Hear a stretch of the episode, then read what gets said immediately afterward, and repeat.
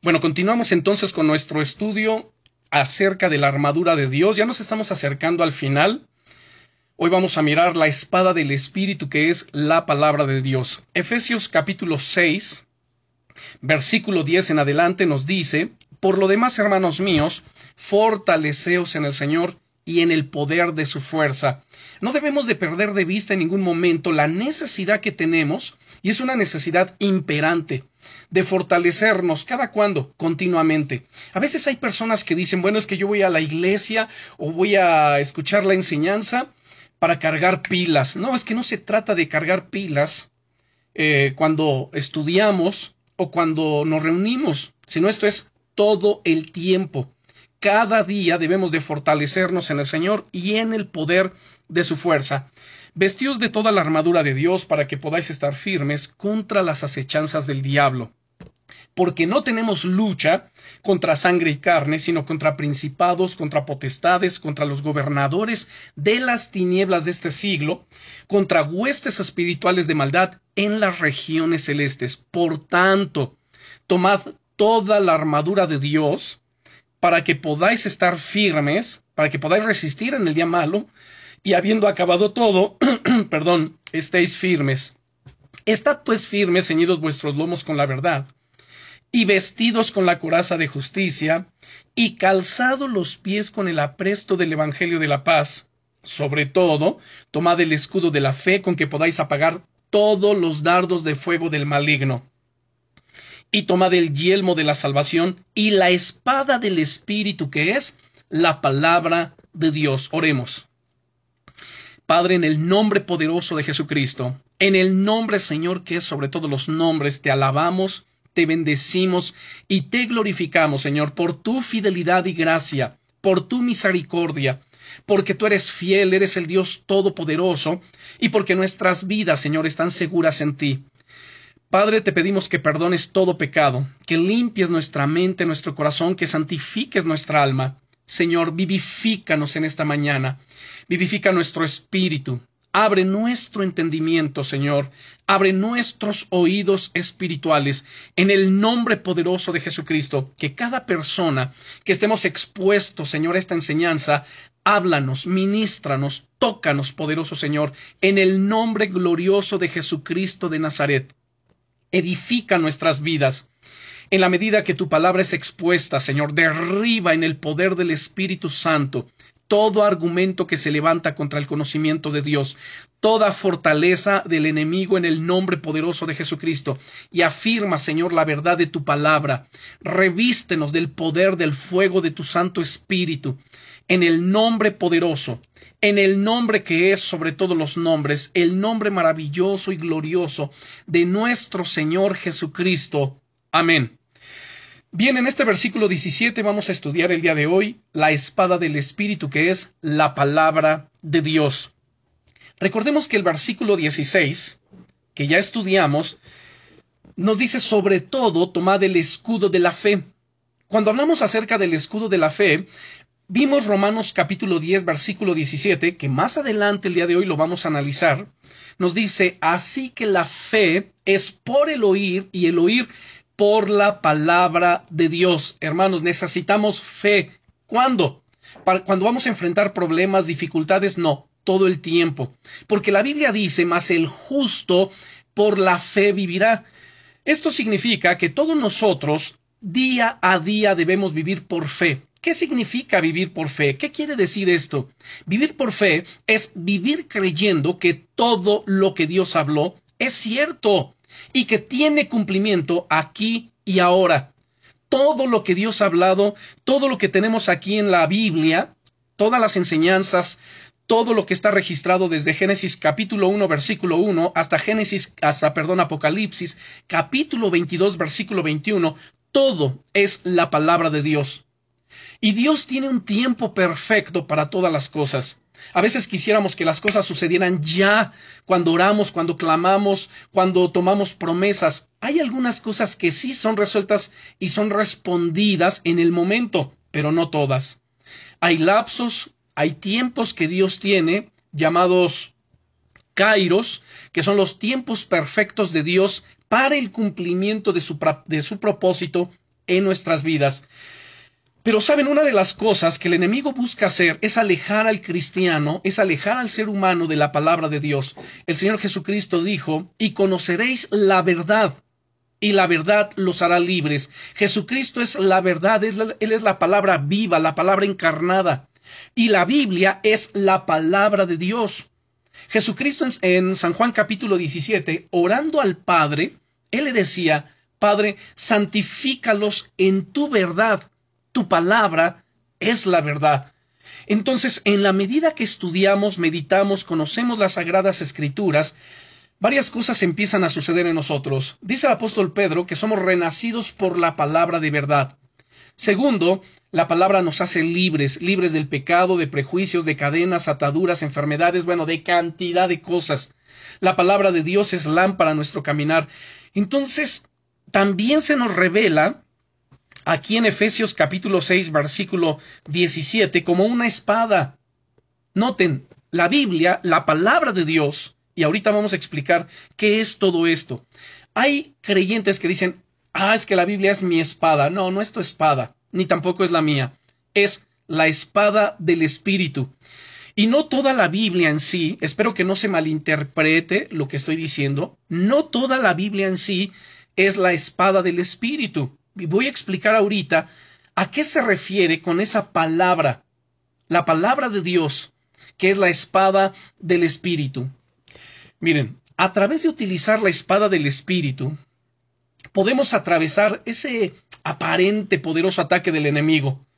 Y debemos escudriñar las escrituras día a día para ser diestros en ella, como aquel soldado que día a día tiene que estar entrenando horas con la espada para ser diestro, para saber utilizarla, para emplearla con fuerza, con tenacidad, con valentía. De la misma manera el cristiano, el Hijo de Dios, día a día debe escudriñar la palabra de Dios, debe estudiarla horas, debe meditar la palabra de Dios, debe saber usarla y hablarla de manera adecuada y con propiedad en el momento de conflicto que viene hacia nosotros. ¿Para qué? Para que entonces obtengamos la victoria. En las Sagradas Escrituras, particularmente en los Evangelios, vamos al Evangelio de Mateo capítulo 4, nuestro ejemplo supremo en todas las cosas es Jesucristo. Y Él nos enseña cómo utilizar la palabra de Dios con propiedad, cómo hablarla, cómo emplearla, cómo utilizarla.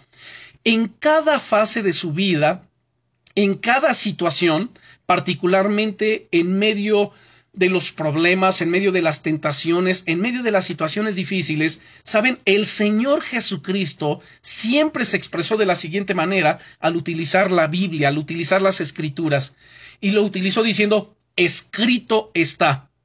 Y al decir escrito está, inmediatamente él citaba, hablaba, confesaba las escrituras.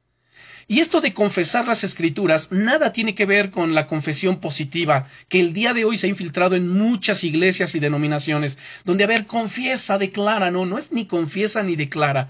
El confesar bíblico es el hablar la palabra de Dios con fe. Dice en Mateo capítulo 4, porque vamos a ver cómo es que el Señor Jesucristo la utilizó contra Satanás cuando lo, enfrentó en esta tentación en el desierto. Veamos Mateo capítulo 3, perdón, Mateo capítulo 4, desde el versículo 1 al 4, dice, entonces Jesús fue llevado por el Espíritu al desierto para ser tentado por el diablo. Aquí quiero hacer un pequeño paréntesis. A veces asociamos los desiertos con problemas, con dificultades, eh, con ataques de parte del enemigo. Sin embargo, permítanme decirles algo, que el versículo 1 que acabamos de leer nos muestra que el Espíritu Santo de Dios también nos lleva muchas veces a dónde? Al desierto. Dice que fue llevado Jesús al desierto para ser tentado por el diablo. Ahora, aquí hay algo que a mí me llama la atención y que quiero que pongamos mucha atención en esto. Yo sé que el tema, el estudio, no son las tentaciones, no son las pruebas, no son las luchas, sin embargo a menudo nos enfrentamos a ellas, a menudo estamos atravesando por este tipo de situaciones. Pero quiero señalar lo que dice y lo que representa delante de Dios y delante del enemigo la tentación. Dice que Jesús fue llevado por el Espíritu Santo al desierto para ser tentado. Desde el punto de vista divino, desde el punto eh, de vista de Dios, la tentación constituye una prueba positiva. Desde el punto de vista del diablo, implica una incitación al pecado, una invitación a pecar. Para Jesús era un desafío de Satanás para probar la soberanía y el plan de Dios. Ahora, si estamos observando esto, que desde el punto de vista divino la tentación constituye una prueba positiva, así también debemos de verlo nosotros. Cuando somos tentados, no debemos de verlo con miedo. Tampoco debemos ser, digamos, confiados y decir, ah, no pasa nada. A ver, número uno, Dios está permitiendo esta tentación en mi vida. Santiago dice que Dios no tienta a nadie ni él puede ser tentado por el mal. Así que no debemos atribuirle en ninguna manera a Dios la tentación. Ay, es que Dios me está tentando. No, Dios no nos tienta. Pero Dios permite que pasemos por esa tentación, que la enfrentemos, y para Él constituye, como dijimos, una prueba positiva, porque es la oportunidad donde nosotros vamos a echar mano de sus promesas, de la palabra de Dios, vamos a resistir al enemigo, vamos a hacer lo que Jesucristo hizo a continuación. Mientras que para el enemigo es una incitación, es una invitación a que a mover nuestra carne para que pequemos, para que ofendamos a Dios, para que nos rebelemos contra Él. Pero entonces aquí estamos en una disyuntiva. Digo, para algunos es una disyuntiva. Sin embargo, para los que estamos firmes en Cristo e identificamos inmediatamente esto que estoy hablando, de que desde el punto de vista divino es una prueba, desde el punto de vista de Satanás es una incitación al pecado, pues entonces nosotros decidimos a dónde nos vamos a inclinar. ¿Lo vamos a tomar como una prueba o lo vamos a tomar como eso, una invitación para ir y pecar? Si estamos firmes en Cristo, inmediatamente ¿qué vamos a hacer? Lo que Jesús hizo. Dice aquí el versículo 2 en adelante, y después de haber ayunado cuarenta días y cuarenta noches, tuvo hambre. Y vino a él el tentador y le dijo, si eres hijo de Dios, di que estas piedras se conviertan en pan. Ahora, cuando Satanás le está diciendo a Jesús, si eres hijo de Dios, ese sí no implica duda sino que da por sentado un hecho y debe ser entonces interpretada como toda vez que o ya que eres hijo de Dios, o toda vez que eres hijo de Dios, di que estas piedras se conviertan en pan. Y entonces en el versículo 4 vemos al Señor Jesucristo empleando la palabra de Dios. Él respondió y dijo, escrito está. No solo de pan vivirá el hombre, sino de toda palabra que sale de la boca de Dios. Ahora, ojo con lo que vamos a ver aquí. El Señor Jesucristo no se puso a dialogar con el diablo.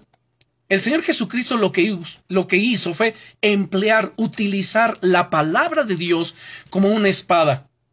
Y entonces inmediatamente dijo, escrito está, no solo de pan vivirá el hombre, sino de toda qué palabra. Aquí palabra en el griego no es logos, palabra es rema.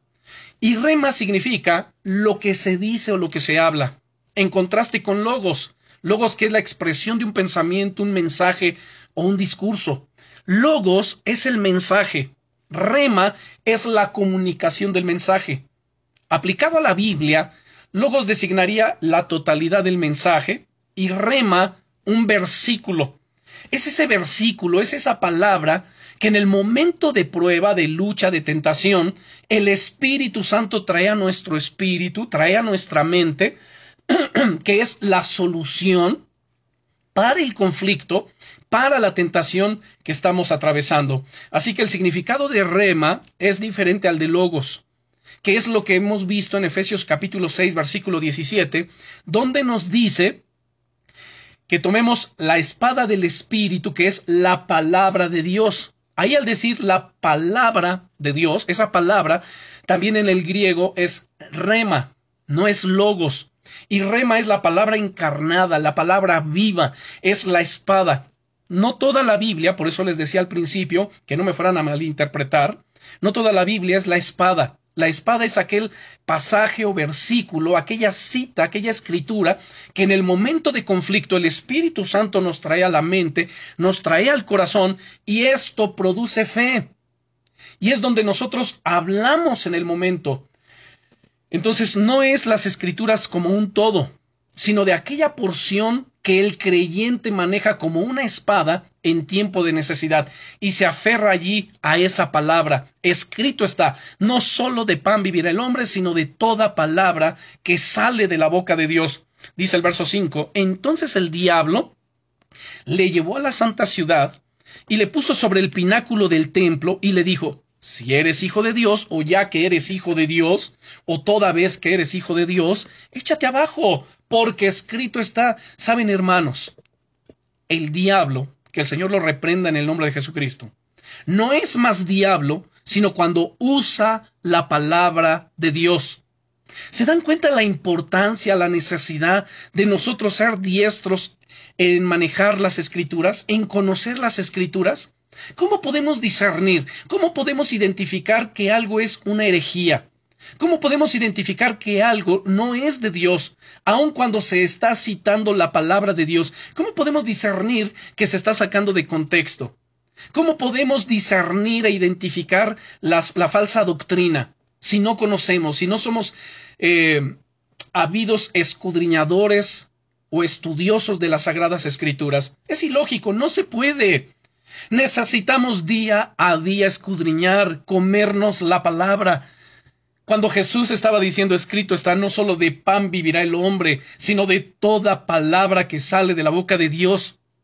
Literalmente vivimos, hermano, por lo que creemos, vivimos por la palabra.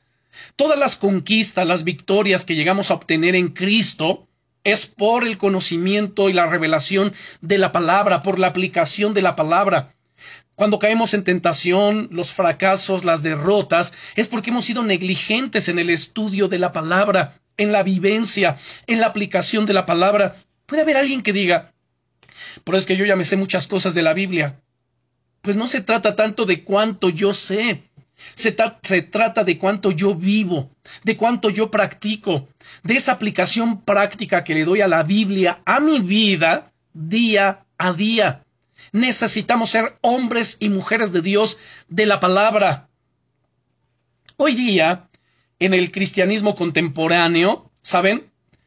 Hay un analfabetismo impresionante de la palabra. Es más, se llegan a estudiar en seminarios, en institutos, muchos otros libros, pero no la Biblia, no la palabra en sí. Estoy, a ver, vamos a traer el libro de fulano de tal, el libro que habla sobre no sé qué, y, y cantidad de libros. Ahora, yo no digo que esté mal, no, está bien que uno se documente, que uno lea, que uno tenga fuentes de información, etcétera. Está bien. Pero por sobre todo es la palabra, lo que vamos a escudriñar es la palabra, la Biblia, vamos a escudriñarla, vamos a desmenuzarla. Saben, hermanos, para preparar un sermón, una predicación, un estudio como este, esto implica horas de estudio, horas. A veces un solo versículo, uno solo, con una palabra, una palabra que es difícil de interpretar, hay que buscar su etimología, hay que hacer siempre uso de la hermenéutica, de la exegética, y esto lleva horas de estudio diligente y en oración buscando la dirección del Espíritu Santo para poder exponer la palabra de la manera correcta, darle el sentido correcto, no añadirle a las palabras de Dios cosas que Él nunca dijo. Tenemos que tener cuidado, tenemos que temblar ante la palabra de Dios, porque el Señor dice, hay de aquel que le añada a mi palabra, o hay de aquel que le quite. Saben, hoy mucha gente habla la palabra sin tener cuidado, sin temor de Dios en su corazón, y solo porque se le ocurrió, y dicen, bueno, es que yo pienso, es que yo creo, es que eh, me imagino que quiere decir, no, ni te imagines, ni pienses, ni argumentes cosas que no son. Una cosa es la verdad de la palabra de Dios y otra cosa es tu opinión, mi opinión. Y delante de la palabra de Dios, la opinión del ser humano no vale, no cuenta. Lo que vale y prevalece siempre es la palabra. ¿Cuántas veces escuchamos gente que cuando enseñamos la sana doctrina y cuando hablamos de cosas que la Biblia no enseña, no dice, pero que la iglesia cristiana el día de hoy practica, Dice, no, bueno, es que a mí me ha funcionado de esta manera. A ver, no se trata que te funciona. Es como el yerbero, como los brujos. Ellos hacen cosas que de alguna manera, escuchen, les funciona. Y no porque les funciona, eso es verdad, es la verdad de Dios, eso es mentira. Y les voy a decir algo que quizá algunos de ustedes no van a estar de acuerdo, pero con todo respeto. No importa. Lo que importa es lo que dice la Biblia y que interpretemos correctamente los versículos, los pasajes, que no los saquemos de contexto. ¿Cuántas veces encontramos creyentes y aún ministros de la palabra invocando la sangre de Jesús? Me cubro con la sangre de Jesús, cubro a mi familia con la sangre de Jesús, y todo es un cubridero con la sangre de Jesús. Número uno. Yo les invito que escudriñen diligentemente, en primer lugar, las enseñanzas de Jesús en los Evangelios. Segundo lugar, las enseñanzas de los apóstoles en las cartas, incluso en el libro de los Hechos. Jamás en ningún momento ustedes van a encontrar semejante enseñanza. Que Pablo dijera, oh, yo los cubro con la sangre del cordero para que el enemigo no los toque. No, vean lo que estamos eh, aprendiendo en Efesios capítulo 6, que nos habla de un frontal eh, ataque y lucha contra el enemigo. Fortalezcanse en el Señor, en el poder de su fuerza, porque no tenemos lucha contra sangre y carne, sino principados, potestades, gobernadores de las tinieblas de este siglo, huestes espirituales de maldad en las regiones celestes. Por tanto, tomen toda la sangre de Cristo y cúbranse para que puedan resistir. No, no dice eso. Dice, tomen toda la armadura de Dios, toda, para que puedan resistir en el día malo, para que puedan vencer. Y hemos estado estudiando armas, ¿no es cierto? En primera de Pedro capítulo 1 versículo 5 dice que sois guardados por el poder de Dios, por la fe en Jesucristo. Entonces lo que nos cubre, lo que nos guarda es el poder de Dios. Su responsabilidad, mi responsabilidad es escudriñar diligentemente la palabra. Hablando en algún momento con alguien acerca de este, de este tema, de que la Biblia no enseña que uno se cubra con la sangre del cordero, porque si eso fuera yo lo enseñaría, yo lo predicaría. Lo que sí dice la Biblia es que la sangre de Jesucristo nos limpia de todo pecado. Al arrepentirnos de nuestros pecados, esa sangre gloriosa que se derramó en la cruz nos limpia, nos santifica, hace expiación por nuestros pecados, pero no, podemos, no es un amuleto que podamos estar invocando y utilizando y yo cubro a mis hijos. ¿Cómo vas a cubrir a tus hijos con la sangre del cordero? La sangre de Jesús es para remisión de los pecados. Imagínense, y entonces yo hablando con esta persona le decía, mira, es que no es así, la Biblia no lo enseña. Ay, no, pero es que a mí me ha funcionado. Es que no se trata de que te funcione. No es porque me funcionó, entonces voy a hacer cosas que se me ocurra, que vengan a mi mente, aunque la Biblia no lo enseñe. Entonces estaremos haciendo del Evangelio eh, lo que hemos estudiado en, este, en, nuestras, en nuestros estudios del martes y del viernes. ¿Se acuerdan que estamos hablando sobre los atributos de Dios? Y cómo es que los corintios y cómo es que los gálatas empezaron a recibir un evangelio diferente. Así es como empieza un evangelio diferente, añadiéndole, agregándole y terminan pervirtiendo el Evangelio de Jesucristo. Saben, la Biblia dice en el libro de Job que no añadamos a sus palabras, dice para que no seamos encontrados mentirosos. Pero bueno, quiero que vean por favor Romanos capítulo, bueno, no hemos terminado Mateo 4, estamos en el versículo 5. Entonces el diablo le llevó a la santa ciudad, le puso sobre el pináculo del templo y le dijo, si eres hijo de Dios, échate abajo porque escrito está. Yo les decía, el diablo no es más diablo sino cuando usa la palabra de Dios. ¿Por qué es más peligroso? Porque está empleando y está mezclando verdad con mentira.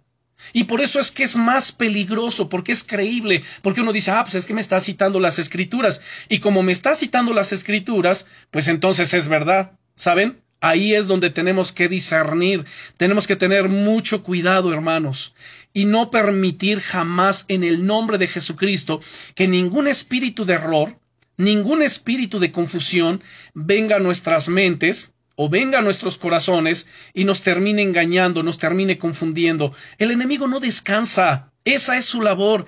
Él vino a robar, él vino a matar, él vino a, destruir.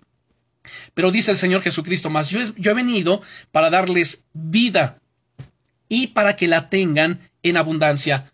Bien, dice entonces en el vers eh, eh, dice aquí Jesucristo, Ah, porque noten la palabra que le está citando Satanás a Jesús ahí en el desierto. Le está citando el Salmo 91.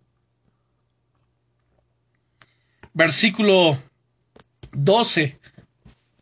Porque escrito está, a sus ángeles mandará acerca de ti, y en sus manos te sostendrán para que tu pie no tropiece en piedra. Pero Jesús no dijo, ah, sí es cierto, tienes razón, pues me está citando la palabra. No, Jesús identificó, discernió que el enemigo estaba sacando de contexto la palabra de Dios y le dijo, pues escrito está, no, eh, no tentarás al Señor tu Dios. Otra vez le llevó el diablo a un monte muy alto y le mostró todos los reinos del mundo y la gloria de ellos, y le dijo, todo esto te daré si postrado me adorares. Entonces Jesús le dijo, vete, Satanás, porque escrito está, al Señor tu Dios adorarás y a Él solo servirás. El diablo entonces le dejó, y aquí que vinieron ángeles y le servían. Vea cómo el enemigo es insistente. Él tiene un propósito bien definido, robar, matar y destruir. Jesucristo tiene también su propósito bien definido. Él ha venido a darnos vida y para que la tengamos en abundancia, pero Él hace su parte y nosotros tenemos que hacer nuestra parte, someternos a Dios, escudriñar la palabra, vivir la palabra, aplicar la palabra y si algo no entendemos de la palabra, hermanos, consulten, pregunten y con todo gusto se les atiende. Vamos a Romanos capítulo 10 versículo 17. Dice aquí el apóstol Pablo, Así que la fe es por el oír y el oír por la palabra de Dios. Aquí, palabra, una vez más, es rema, no es logos. Como normalmente operan las cosas de Dios, ¿saben? La gente no llega a la fe a menos que lea la Biblia o alguien le hable del mensaje del Evangelio que ella contiene.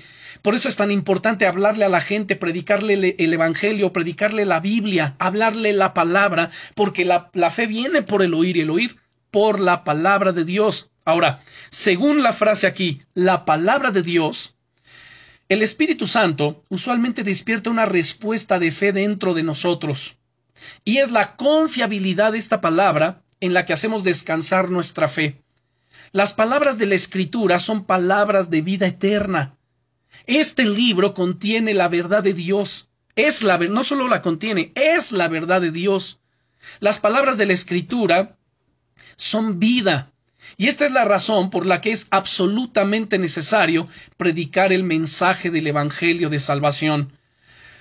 Vamos a ver qué más nos habla Jesucristo acerca de la palabra. La palabra es poder, la palabra es vida, la palabra es espíritu, la palabra es salvación. Vamos a San Juan capítulo 6 versículo 63. San Juan capítulo 6 versículo 63. Noten aquí qué importante es esto. Ah, pero quería yo todavía decir algo más respecto de Romanos 10, 17, cuando nos dice, así que la fe es por el oír, y el oír por la palabra de Dios. Esa palabra que es rema, es la palabra encarnada, es la palabra que el Espíritu Santo trae a nuestra mente, trae a nuestro corazón en el momento que tanto necesitamos dirección de Dios. Ahora, si alguien no escudriña la Biblia, si alguien no escudriña la palabra, ¿qué puede hablar? ¿Qué puede decir? Yo no sé si les ha sucedido, creo que a varios de ustedes les ha pasado lo siguiente, que han estado estudiando la Biblia, han escuchado mensajes, han sido diligentes en el estudio de las escrituras, y quizá en el momento no recuerden muchas cosas de la enseñanza, de la palabra, pero Viene el momento en el que alguien se acerca a ustedes con una necesidad. Y de una manera sorprendente, sobrenatural, comienza a salir la palabra de ustedes. Y empiezan a hablar tantas cosas que decían, que después de ese momento dicen, oye, qué impresionante. Yo no recuerdo, o sea, sí recuerdo que había escuchado, que había estudiado, pero no tenía presente todo ello. Y en el momento de estarle compartiendo a esta persona, empezó a fluir la palabra. Bueno, todo eso es el rema de Dios. ¿De dónde salió toda esa palabra? De lo que está aquí adentro, de la abundancia del corazón, habla la boca. El Espíritu Santo toma de lo que está aquí adentro en nuestro corazón, en nuestra mente, y entonces lo, vuelve rema y lo podemos emplear y hablar y confesar en el momento de necesidad. A eso se refiere. Ese es el rema de Dios en nosotros. Es la palabra oportuna cuando uno comienza a orar, Señor, y en este momento, ¿qué le voy a decir a fulano? ¿Cómo le voy a responder? ¿Qué le digo respecto a su necesidad que tiene? Señor, dame la palabra. Fíjense, Señor, dame la palabra. No quiero hablar lo que se me ocurra. No quiero hablar tampoco de acuerdo a lo que él quiere oír o ella quiere escuchar, sino yo quiero hablar lo que tú quieres que él escuche o ella escuche. Lo que tú sabes que necesita que escuche. Y entonces fíjense, se pasa un momento, un tiempo de oración y de repente, ¡boom! Como dicen por ahí, se prende el foco. O sea, viene la palabra y dice, wow, ya sé qué le voy a decir. Esto, esto es de Dios. Sí, porque escuchaste a Dios. Y entonces eso en ti produjo fe.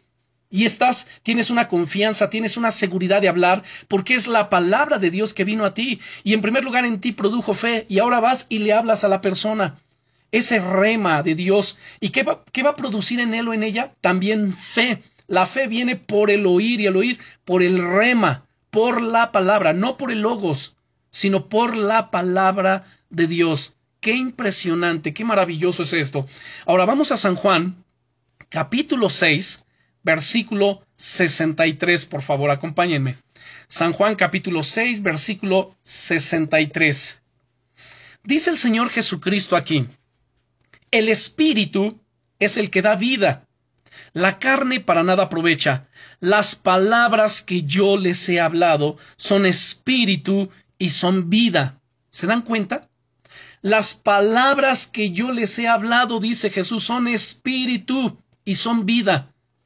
No es cualquier palabra que escuchemos, es la palabra que Él nos habla. Es la palabra que viene de su boca la que va a producir el milagro, la que va a producir vida, la que va a producir transformación. No es cualquier palabra. Y ustedes y yo tenemos la necesidad imperante, como lo he venido diciendo, de escuchar qué, de oír qué, la palabra de Dios, la palabra de Jesús. Señor, habla la palabra, porque si tú la hablas, sucederá el milagro. Yo no me quiero mover sin tu palabra. Si yo me muevo por mi emoción, si yo me muevo por la presión de alguien, de la gente, si yo me muevo simplemente porque quiero hacer o por imitar a otros, y Dios no me ha hablado la palabra, no me ha dado el rema, entonces no va a suceder nada. Y esto es porque mucha gente y muchos cristianos se encuentran desanimados, frustrados, porque no son diligentes en pasar tiempo con Dios, no se toman tiempo para escuchar la palabra de Dios, el rema de Dios. Y entonces solamente, pues algunos se mueven por imitación. Ah, pues es que yo vi que fulano hizo tal cosa, pues yo lo voy a hacer. Y entonces ahí van a hacerlo. Y no resulta, no tiene los resultados esperados. ¿Por qué? Porque Dios no los envió. Porque Dios a ellos no les dio esa palabra.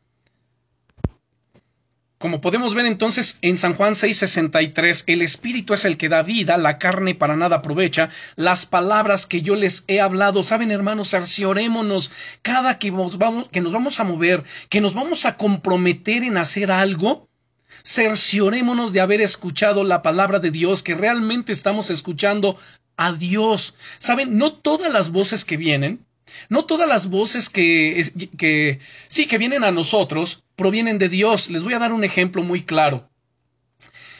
El Señor Jesucristo, cuando le dijo a los apóstoles que era necesario descender a Jerusalén para ser muerto, para ser apresado y padecer por todos nosotros, Pedro le tomó aparte y le dijo, Señor, nunca tal cosa te acontezca, que nunca tal cosa te acontezca. Y entonces Jesús discerniendo, porque el problema aquí es que cuando no tenemos discernimiento, ¿saben? Vamos a terminar escuchando a quien sea.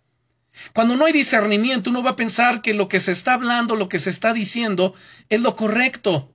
Pero no es así. Tenemos que tener mucho cuidado. Y entonces él discernió quién estaba en las palabras de Pedro y reprendió diciendo, quítate delante de mí, Satanás, porque me eres tropiezo, porque no pones la mira en las cosas de Dios, sino en las de los hombres. Él pudo discernir. Un cristiano que no tiene discernimiento, que no conoce la palabra, cuando alguien viene con semejante argumento, va a decir, ay, es que tú sí me entiendes. Fíjate, todos los demás, nadie me dijo nada como tú. Tú sí me entiendes. Ay, qué padre, qué bendición. No, no es qué bendición. Vamos a discernir, vamos a oír la palabra, lo que Dios desea que se haga. Vamos a ver el Evangelio de Lucas capítulo 5. Vamos a Lucas capítulo 5, por favor. Lucas capítulo 5 desde el versículo 1 dice, Aconteció que estando Jesús junto al lago de Genezaret, el gentío se agolpaba sobre él para oír la palabra de Dios. A ver, qué bueno que tocamos este punto tan importante. ¿Sabían, hermanos, que hay gente que se reúne, algunos para oír la palabra de Dios, otros para oír otras cosas? A ver, voy a tratar de explicar brevemente. Algunos ya lo entendieron, ya lo captaron. Hay quien realmente dice, Señor, háblame, habla la palabra, lo que tú sabes que yo necesito. Pero hay otro tipo de personas que vienen o van a las congregaciones para oír no la palabra de Dios, sino lo que ellos quieren oír, algo que les haga sentir bien algo que les anime. Entonces no necesitan la palabra de Dios, necesitan un animador, necesitan un motivador, no necesitan palabra de Dios. Oh, es que yo necesito que me hagan sentir bien, porque fíjate que cada que escucho a tal persona o disque tal predicador, ay, no sabes, me siento tan bien, me sube el ánimo. Aquí no se trata de subir el ánimo de nadie, se trata de escuchar la palabra de Dios. Señor, tú sabes lo que yo necesito. Tú conoces mi corazón, conoces mi alma. Tú sabes, Señor, aquellas cosas que están en mi vida, que necesitan atención, que necesitan cambiar. Y es más, aquellas cosas que necesitan ser confrontadas. Señor, habla tu palabra. Bueno, dice entonces aquí, aconteció que estando Jesús junto al lago de Genezaret, el gentío se agolpaba sobre él para oír la palabra de Dios. Y vio dos barcas que estaban cerca de la orilla del lago, y los pescadores, habiendo descendido de ellas, lavaban sus redes. Y entrando en una de aquellas barcas, la cual era de Simón, le rogó que las apartase de tierra un poco, y sentándose, enseñaba desde la barca a la multitud. Cuando terminó de hablar, dijo a Simón, Boga mar adentro, y echad vuestras redes para pescar. ¿Saben? Esto que acaba de Jesús de hacer, esto que acaba Jesús de decir, es aquello que, que cuando lo que Dios hace no tiene sentido. ¿Saben? Hay cosas que cuando Dios dice, que cuando Dios habla, para la lógica humana no tiene sentido. ¿Y por qué digo que no tiene sentido? Bueno, dice entonces el versículo 5, respondiendo Simón le dijo, Maestro, toda la noche hemos estado trabajando y nada hemos pescado, hasta aquí nos detenemos. El tiempo oportuno para pescar es la noche. ¿Por qué? Porque es cuando los peces suben a cierta superficie para respirar. Bueno, y entonces los pescadores, sabiendo todo ello, pues es la hora propicia en que pescan durante la noche. En el día ya no. Simón fue humilde. Él no fue soberbio de decir, a ver, a ver, Jesús, mira, pues tú serás el maestro de la Biblia, tú serás el, el gran predicador, pero en cuestiones de pesca, yo soy el pescador, así que yo sé lo que estoy haciendo, y cómo crees que voy a echar mi red, ya es ilógico, ya no vamos a pescar, si no pescamos nada durante la noche, pues mucho menos ahorita. Fíjense cuántas veces alguien ha argumentado algo semejante. O sea, a ver, Señor, si cuando era el tiempo oportuno, tú no actuaste, tú no hiciste, ahorita tú crees que va a pasar, yo creo que ya no tiene sentido, ya no hay eh, solución a esto. Pero esto es lo que les acabo de decir, cuando lo que Dios hace para la lógica humana no tiene sentido, pero para Dios sí, porque por fe andamos, no por vista, por fe. Y, y, escuchar la palabra de Dios va a producir fe. ¿Y saben lo que hizo Pedro? Pedro no argumentó nada en el sentido de aferrarse a su argumento, ¿no? De decir, pues no lo voy a hacer porque es ilógico. O sea, él simplemente le dijo, mira, señor, toda la noche hemos trabajado y nada hemos podido lograr. Nada hemos pescado. Pero vean, más en tu palabra echaré la red, más en tu palabra. Cuán importante es lo que venimos hablando de escuchar la palabra de Dios. Señor, háblame, hermanos, si van a tomar alguna decisión, no la tomen al, al calor, al vapor. No la tomen por la presión de nadie ni por las circunstancias que están atravesando. Tómense el tiempo para orar, tómense el tiempo para ayunar, tómense el tiempo para oír la palabra de Dios. Porque si no escuchan la palabra de Dios y solamente se mueven por la emoción, por el sentimiento, van a fracasar. Hoy día, escúcheme bien con atención, muchas, y hablo de muchas, muchas malas decisiones se han estado tomando a nivel, digamos, ovejas, pero también a, nivel ministerios. Yo recuerdo que en algunas reuniones donde yo estuve de pastores, el consejo se tomaba de la siguiente manera. Oigan, miren, fíjense que está pasando esta situación y tenemos que tomar una decisión. ¿Tú qué sientes? ¿Tú qué sientes? ¿Tú qué sientes? Ah, no, pues yo creo esto, yo siento lo otro. Cuando yo escuchaba eso, decía, no puede ser, o sea, no es por lo que tú sientes. Engañoso es el corazón más que todas las cosas y perverso. ¿Quién lo conocerá? Solo Dios. No se trata de qué es lo que tú sientes, se trata de, a ver, vamos a tomarnos un tiempo de oración. Vamos a ministrar a Dios y si es necesario vamos a ayunar para que nos hable el Señor, nos dé la palabra y nos diga qué hacer. Ojo, cuando acabo de decir esto, a esto hay algunos cristianos contemporáneos que le llaman, no, no, no, es que eso ya es religiosidad, eso ya es ser cuadrado, o sea, ya todo es oración, todo es ayuno, todo es este, no te mueves si no escuchas a Dios. Pues claro, ese es el diseño bíblico, ese es el diseño neotestamentario, ese es el secreto del éxito de la iglesia primitiva, escuchar la palabra de Dios, tomar el tiempo, pues si es la obra de Dios, somos ovejas de Dios, somos hijos de Dios, le pertenecemos a Dios, no debemos movernos sin el consejo y la palabra de Dios. Pero como ahora, no, no, no, es que urge ya, urge, amerita, tenemos que hacer, movámonos, hagamos. Y entonces viene el fracaso después. Señor, ¿por qué no nos respalda? Señor, ¿por qué no pasa esto? Señor, si Dios nos habla en ese momento, diría, porque yo nunca te mandé que hicieras eso. Porque tú no estuviste en mi secreto. Si hubieras estado en mi secreto, entonces yo te habría hecho oír mis palabras. Y lo que tú hubieras terminado haciendo hubiera sido el consejo de Dios y hubiera traído bendición. Pero como no escuchaste el consejo, no hay bendición.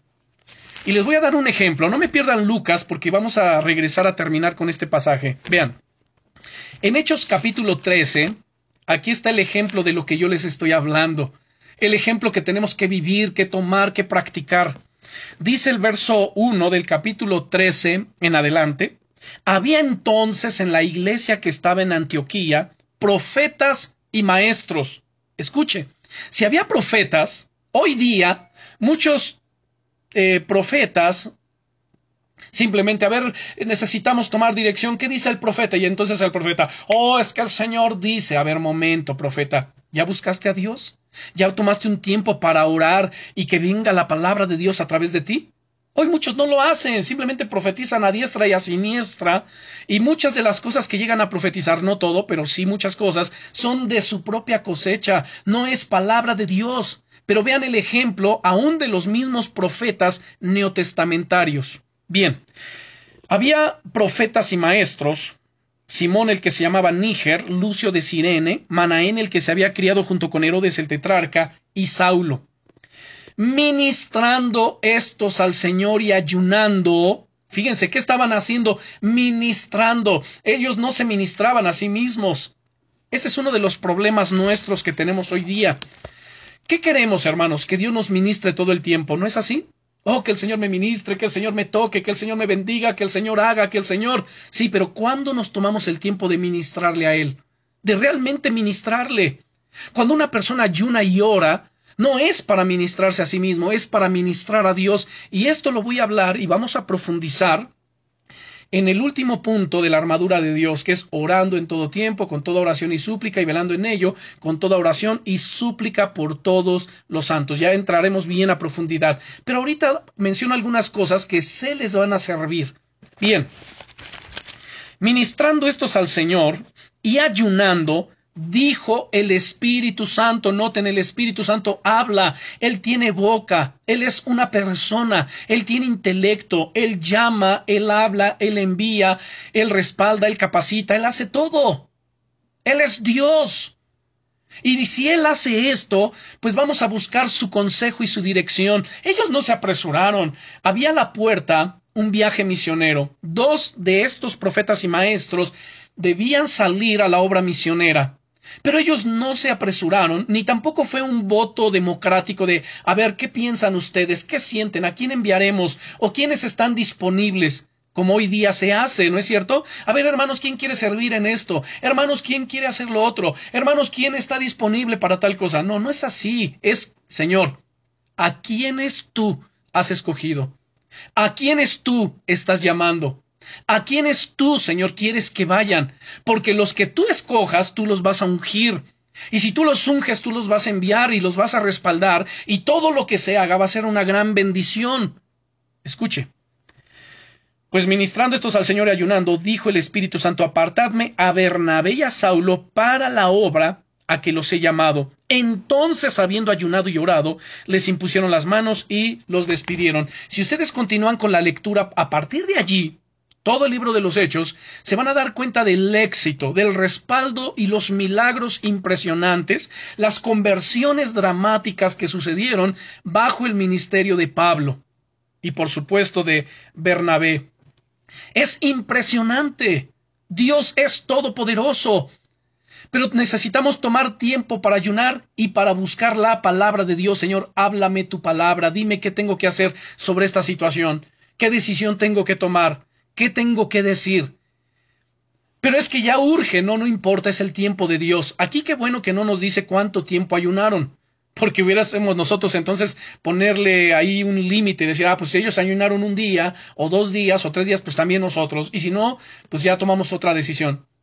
Ayunemos y esperemos. Oremos y velemos. Esperemos el tiempo necesario para que Dios nos hable. Y una vez hablándonos, va a suceder el milagro. Bien, regresamos a Lucas capítulo 5. Entonces Pedro le dijo, Señor, toda la noche hemos estado trabajando y nada hemos, eh, y nada hemos pescado ¿Cuántas veces quizá nos hemos identificado con estos señores que tanto tiempo hemos tratado de hacer tal cosa y nada hemos logrado?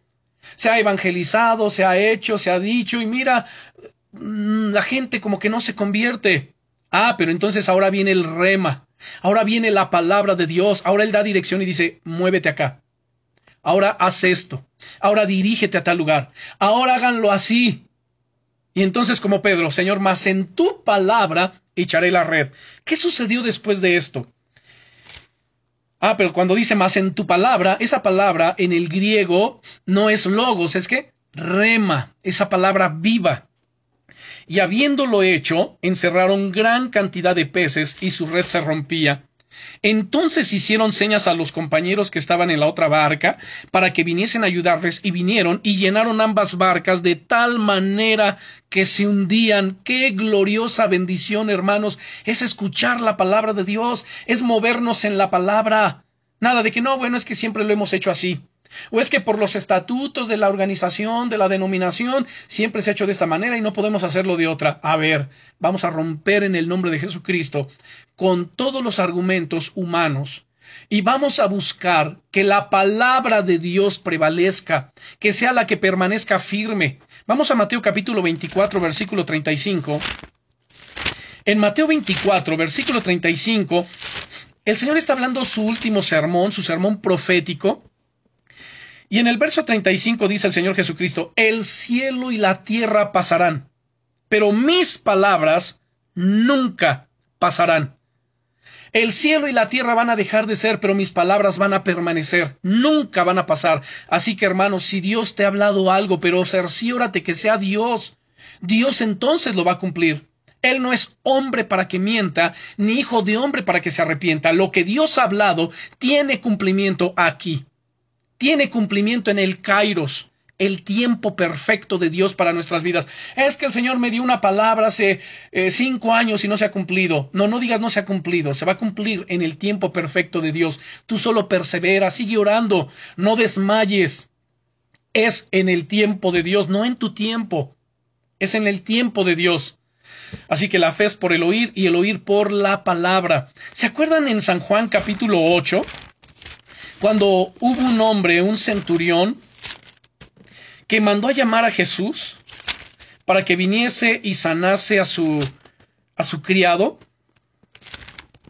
San Juan capítulo 8, creo que es, perdón, no es San Juan, es Mateo capítulo 8. Mateo capítulo 8 desde el verso 5 dice, entrando Jesús en Capernaum, vino a él un centurión rogándole y diciendo, Señor, mi criado está postrado en casa, paralítico, gravemente atormentado. Y Jesús le dijo, yo iré y le sanaré. Respondió el centurión y dijo, Señor, no soy digno que entres bajo mi techo, solamente di la palabra, noten, di la palabra y mi criado sanará. Eso es lo que tenemos que tomarnos el tiempo, Señor. Di la palabra, habla la palabra. Alguien de repente podrá decir, bueno, es que el Señor a mí me dijo, yo hice y sucedió. Sí, pero no porque el Señor le dijo a alguien tal cosa, significa que igualmente tenemos que hacerlo como Él. Dios le habló de una manera, pero a nosotros también nos va a hablar. Y Dios lo que espera es que nos tomemos el tiempo para buscar su rostro, su presencia, escudriñar diligentemente las escrituras y Dios nos hable a nosotros. Imagínense, cuando Dios se le revela a Moisés en la zarza, en el desierto, Él le habló, le hizo un llamado específico y le dio la palabra, ve a Egipto, a los hijos de Israel, y ve a Faraón y háblale, dile que deje salir a mi pueblo. Y entonces si no te escucha, tú vas a hacer tales señales. Fíjense qué interesante es esto. Y esta vara que tienes en tu mano, con ella vas a hacer los milagros que yo te voy a decir que hagas. Y entonces cada plaga, cada milagro que sucedió en Egipto, saben, no fue producto de la imaginación de Moisés, no fue porque se le ocurrió a Moisés, fue porque Dios le dio la palabra, le dijo, ahora extiende tus manos y toca las aguas del Nilo, ahora haz esto, ahora haz aquello, y sucedían los milagros. ¿Por qué hoy día no vemos tal manifestación de milagros de parte de Dios? Saben, porque muchas veces nos movemos por imitación. Nos movemos en nuestra emoción, no por la palabra de Dios, no porque Dios nos está diciendo. A veces estamos leyendo y ya por la emoción, ay, esto es para mí, lo tomo y lo reclamo. A ver, si tú sientes que tal versículo es para ti, tómalo y óralo a Dios, Señor. Si tú me estás hablando esta palabra, confírmala en mi corazón. Confirma tu palabra. Y entonces Él lo va a hacer. Y si no es así, Dios también va a responder. Bueno, este hombre centurión le dijo, Señor, Di la palabra y mi criado sanará, porque también yo soy hombre bajo autoridad y tengo bajo mis órdenes soldados y digo a este ve y va y al otro ven y viene y a mi siervo hace esto y lo hace. Al oírlo Jesús se maravilló y dijo a los que le seguían, de ciertos digo que ni aun en Israel he hallado tanta fe. ¿Qué es lo que le maravilla a Jesús? ¿Qué le hace maravillar de una persona? La fe al oírle se maravilló y les dijo, ¿saben? Ni aún en Israel he hallado tanta fe como en este hombre. ¿Y la fe de dónde viene? Por el oír y el oír por la palabra. ¿Quiere tener una gran fe? Pues comience a usar la pequeña fe que ya tiene. Escuche la palabra, lea la palabra, memorice la palabra, medite en la palabra. Y luego entonces Dice Jesús en el verso 11, y yo os digo que vendrán muchos del oriente y del occidente, y se sentarán con Abraham e Isaac y Jacob en el reino de los cielos, mas los hijos del reino serán echados a las tinieblas de afuera, allí será el lloro y el crujir de dientes. Entonces Jesús dijo al centurión, ve, y cómo creíste te se ha hecho. Habló la palabra. Y su criado fue sanado en aquella misma hora.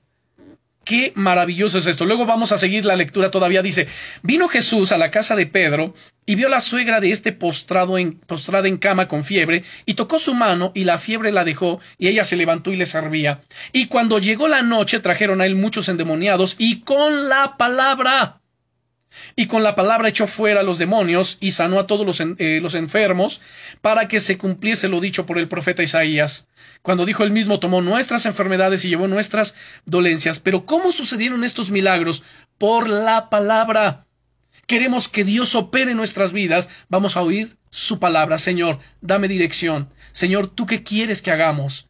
Ahora nosotros como iglesia nos encontramos en una etapa donde por el momento, bueno, no, no, no tenemos un lugar donde congregarnos, donde reunirnos. Llevamos Tengo eh, seis meses orando, Señor, dame dirección. Señor, ¿qué quieres que hagamos? No nos vamos a mover por emoción, no nos vamos a mover por la necesidad de tener un lugar y ya, ya, ya, donde sea, que se abra el espacio y ahí nos vamos. No, hermanos, estamos buscando dirección, que sea la palabra de Dios, porque sé que cuando Dios nos hable y nos diga qué vamos a hacer, qué rumbo tomar, qué decisión tenemos que tomar, entonces será de gran bendición, pero nos vamos a mover en la palabra. Vean Mateo capítulo 7, versículo 24 al 26. Aquí nos presenta dos tipos de persona, uno que escucha la palabra y se mueve por la palabra y otros que no escucha la palabra, simplemente se mueve por la emoción, se mueve por sus sentimientos, se mueve pues por él mismo, por su propio criterio. Bueno, dice verso 24, cualquiera pues que me oye estas palabras y las hace, le compararé a un hombre prudente que edificó su casa sobre la roca. Descendió lluvia y vinieron ríos y soplaron vientos y golpearon contra aquella casa y cayó, perdón, y no cayó, porque estaba fundada sobre la roca, sobre la palabra.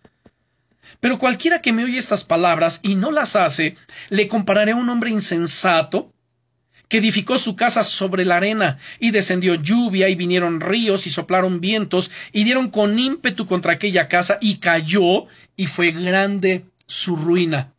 Esto es lo que les decía yo hace un momento, gente que se mueve y dice, Señor, ¿por qué no me resultó? Señor, ¿dónde estás tú? Señor, ¿por qué no me respondes? Señor, ¿por qué no pasó el milagro? Pues porque te moviste por tu emoción, no escuchaste a Dios, no escuchaste la palabra.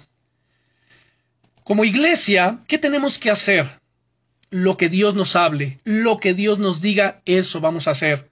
No vamos a hacer una copia de nadie, no vamos a ver qué es lo que le funciona a tal iglesia, qué es lo que hace tal predicador, ah, para yo también lo voy a hacer y, y lo vamos a hacer de esa manera. O pastor, ¿por qué no tenemos tal reunión como en tal iglesia? No, porque no somos copia.